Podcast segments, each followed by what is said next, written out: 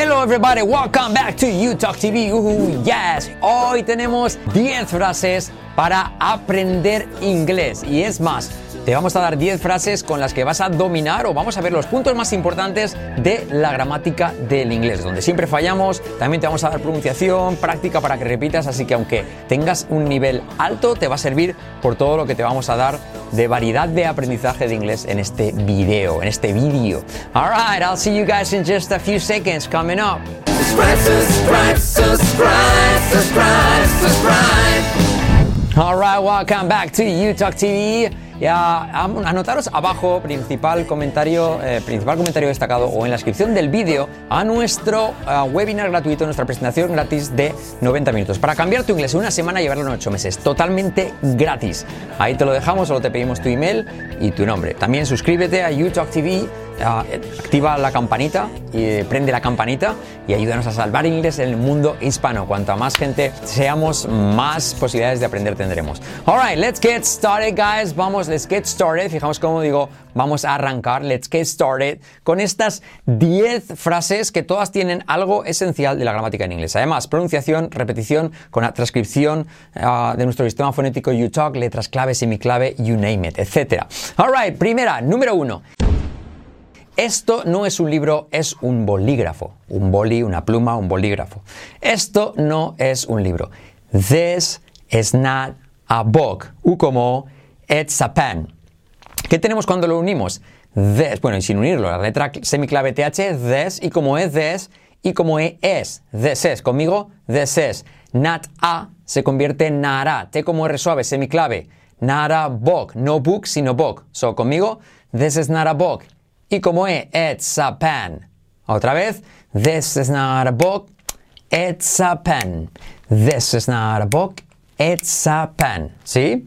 Ah, ¿Qué ocurre? ¿Por qué he escogido esta frase? Porque en español eh, tenemos esto, que en inglés es this, y en ausencia de, de esto, en español no hay nada, no hay pronombre, pero en inglés siempre en ausencia de this o that usamos it y siempre nos lo saltamos. En inglés está por todas partes. It, it, ello, it. Por eso eh, os tenemos que acostumbrar a usar siempre this en ausencia de this o that, it. Por lo tanto, this is not a book, it's a pen. ¿Conmigo? This is not a book, it's a pen. This is not a book, it's a pen. Mirad la transcripción, repetid hasta que os salga. Número dos. Estos no son suyos de él, son suyas de ella. Estos. Vamos a ver con posesivos y el plural de this, que es these. Lo primero, these are not his, de él. His. They are, contraído, they're hers, de ella. They're hers. Son posesivos. ¿Y qué pasa con los posesivos? Que todos llevan la S. De ella, hers. De él, his.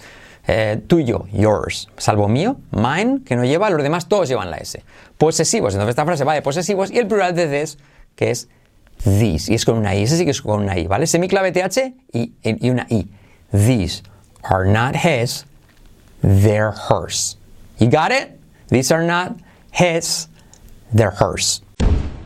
Número 3, él no está andando, está corriendo. Y esta frase está aquí por el presente continuo, las acciones que realizas en el momento.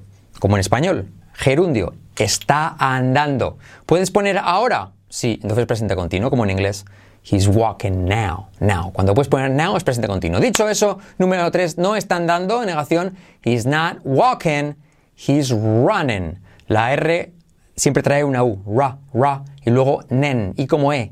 El gerundio y como E feeling, walking, running. En, acabado en E, ¿sí? So he's now walking, he's running. ¿Conmigo? He's now walking, he's running. I think you got it. La número 4. Si el número 3 era el presente continuo, el número 4 va del presente simple. El presente continuo es para lo que estás haciendo en el momento ahora. El presente simple es para las acciones que haces cada día. Por eso pongo esta frase. No corro cada día, pero corro un día sí, un día no. No corro cada día. Si puedes poner cada día, pues hay que usar presente simple. Vais a verlo en inglés. I don't run every day, but I run every other day. Así se dice un día sí, un día no. Every other day. Otra vez. I don't run. Mira que se convierte en I don't run. Mira la transcripción. I don't run. Every, semiclave V, letra clave R, every day. But I se convierte en but I. T como R suave. But I run every other day. Every other day. Y dicho rápido, every other day, la R casi no se pronuncia. Every other day. Every other day. You got it? So, I don't, I don't run every day, but I run every other day. Es decir, no corro cada día, pero corro en días alternos, día sí, día no. ¿Sí? I don't run every day, but I run every other day. Por lo tanto, presente simple, cuando puedes, piensas en una acción que es a diario, general que se repite, usamos presente simple, como en español. Número 5, number 5. No anda, él no anda cada día, pero conduce bastante a menudo. Lo mismo, él no anda cada día. Presente simple, pero en este caso en tercera persona. He doesn't walk every day. He doesn't walk every day, but he drives pretty often. Pero ¿qué ocurre al unirlo todo? Mírate la transcripción. He doesn't walk every day. No anda cada día. He doesn't walk every day. La T de doesn't desaparece. He doesn't walk every day, but he se convierte body. Porque la T de but se convierte en una R suave y saltamos la H. But he se convierte en body. Drives, añadimos la S, drives. Pretty often. Pretty often. Bastante a menudo. Pretty often. ¿Sí? So, otra vez. He doesn't walk every day, but he drives pretty often. He doesn't walk every day, but he drives, con V, semiclave, drives pretty often. Otra vez. He doesn't, he doesn't walk. He doesn't walk every day. Ah, por cierto, ese he doesn't, puedes decir he doesn't, o también puedes hacerla de como una suave, puedes decir doesn't, como que doesn't, ¿sí? Eh, como prefieras, ¿vale? En la transcripción te ponemos he doesn't, pero que sepas que puedes decir doesn't, de como R suave, como let it be, let it be, ¿vale? Semiclave el método you talk. He doesn't walk every day, but he drives, drives pretty often, bastante a menudo. Yes? All right. Number six, número 6. Lo van a hacer en cuanto tengan la ocasión. Lo van a hacer en cuanto tengan la ocasión. Esta frase vamos a trabajar el futuro continuo. Lo van a hacer. O futuro próximo, como se llame. No sé cómo se llama. They're going to do it. Pero mira cómo. Bueno, ahora veremos cómo se hace todo junto. They're going to do it whenever they have a chance. A chance. Pero al unirlo, mira qué ocurre. Mira la transcripción. They're going to se convierte en going to. They're going to do it y esa T casi no se dice. They're going to do it whenever they have a chance. Whenever they have, saltamos la H. They have a, they have a chance. ¿Sí? Eso ocurre al unirlo. They have a chance se convierte, salto la H, they have a chance. They're going to do it whenever they have a chance. Esto no te lo van a enseñar en ningún lado, aprovecha. They're going to do it whenever they have a chance. Whenever they have a chance. Incluso whenever, la R última decae whenever they, whenever they, whenever they have a chance. Whenever they have a chance. They're going to do it. They're going to, y la there también decae un poquito, ¿ves? They're going to do it whenever they have a chance. They're going to do it whenever they have a chance. There you go, okay. Número 7 es, no te preocupes, yo cojo el teléfono. ¿Esto qué es? El futuro, pero cuando tomas una decisión en el momento. En inglés, cuando tomas una decisión en el momento, se usa futuro. En español dices, no te preocupes, yo cojo el teléfono. En inglés sería, no te preocupes, cogeré el teléfono, futuro, ¿vale? Por eso lo pongo. Don't worry, I'll pick up the phone.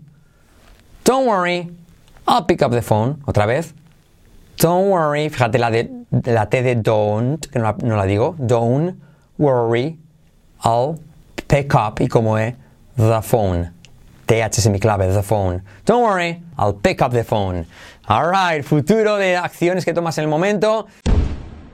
Número 8. No viene en la clase mañana. ¿Por qué pongo esto aquí? Porque eh, en español, em, cuando usamos presente para futuro, por ejemplo, él no viene mañana a clase. Eso es presente, no viene, pero es para futuro. Es para decir algo que es seguro, ¿vale? La semana que viene vuelo a Nueva York. Presente. En inglés esa misma operación se hace en presente continuo. ¿Por qué? Nadie lo sabe. Entonces, no viene la clase mañana, se dice he's not coming to class tomorrow. ¿Entendéis? Es presente para futuro en español, él no viene, en inglés se hace presente continuo. ¿Ok? Tenéis que quedaros con eso. He's not coming to class tomorrow. Mirad cómo digo coming, como Carmen pero sin R. Carmen, comen. Y como E. He's not coming, y ese not, la T casi no se dice, ¿vale? He's not coming to class. He's not coming to class. Incluso podrías decir, en vez de he's not coming to class, La T como resuave, como let it be, let it be. He's not coming to, he's not coming to class. Let it be, let it be. ¿Cómo mola esa canción? Let it be, let it be. Hacen la T como resuave. Si no, imagínate. Let it be, let it be. ¡Qué cursi! ¿Qué sería? Let it be. La T como resuave también lo hacían uh, The Beatles. ¿Ok? The Beatles. Por eso no se dice The Beatles, sino The Beatles. anyway, so uh, he's not coming to class tomorrow. Tomorrow. You got it? All right. Number nine.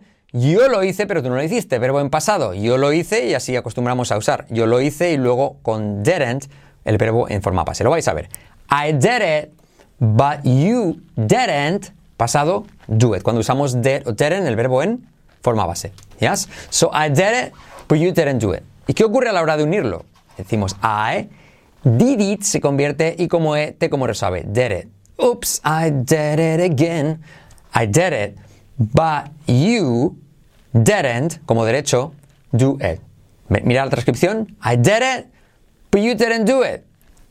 I did it, but you didn't do it. Y lo puedes usar como un montón de verbos. Eh, yo anduve, pero tú no anduviste. I walked, but you didn't walk. Y así te sirve para practicar walked pasado, didn't walk presente. Número 10. eh, Nunca he estado en Francia. Esta frase está aquí para el presente perfecto, porque el nunca he estado, never, te fuerza a usar el presente perfecto. Y nunca he estado en Francia. I've never been to France. Sí, puedes decir I've never been in France, pero es más natural decir, aunque no es tan correcto, pero lo más natural es decir I've never been to Madrid, I've never been to Paris, I've never been to France. Alright? Mira la transcripción. I've never, letra clave R, been, eso es una E, to France. I've never been to France. I've never been to France. Okay, guys. I hope you uh, it was useful. Decidme qué os ha parecido en los comentarios. Suscribíos a YouTube TV.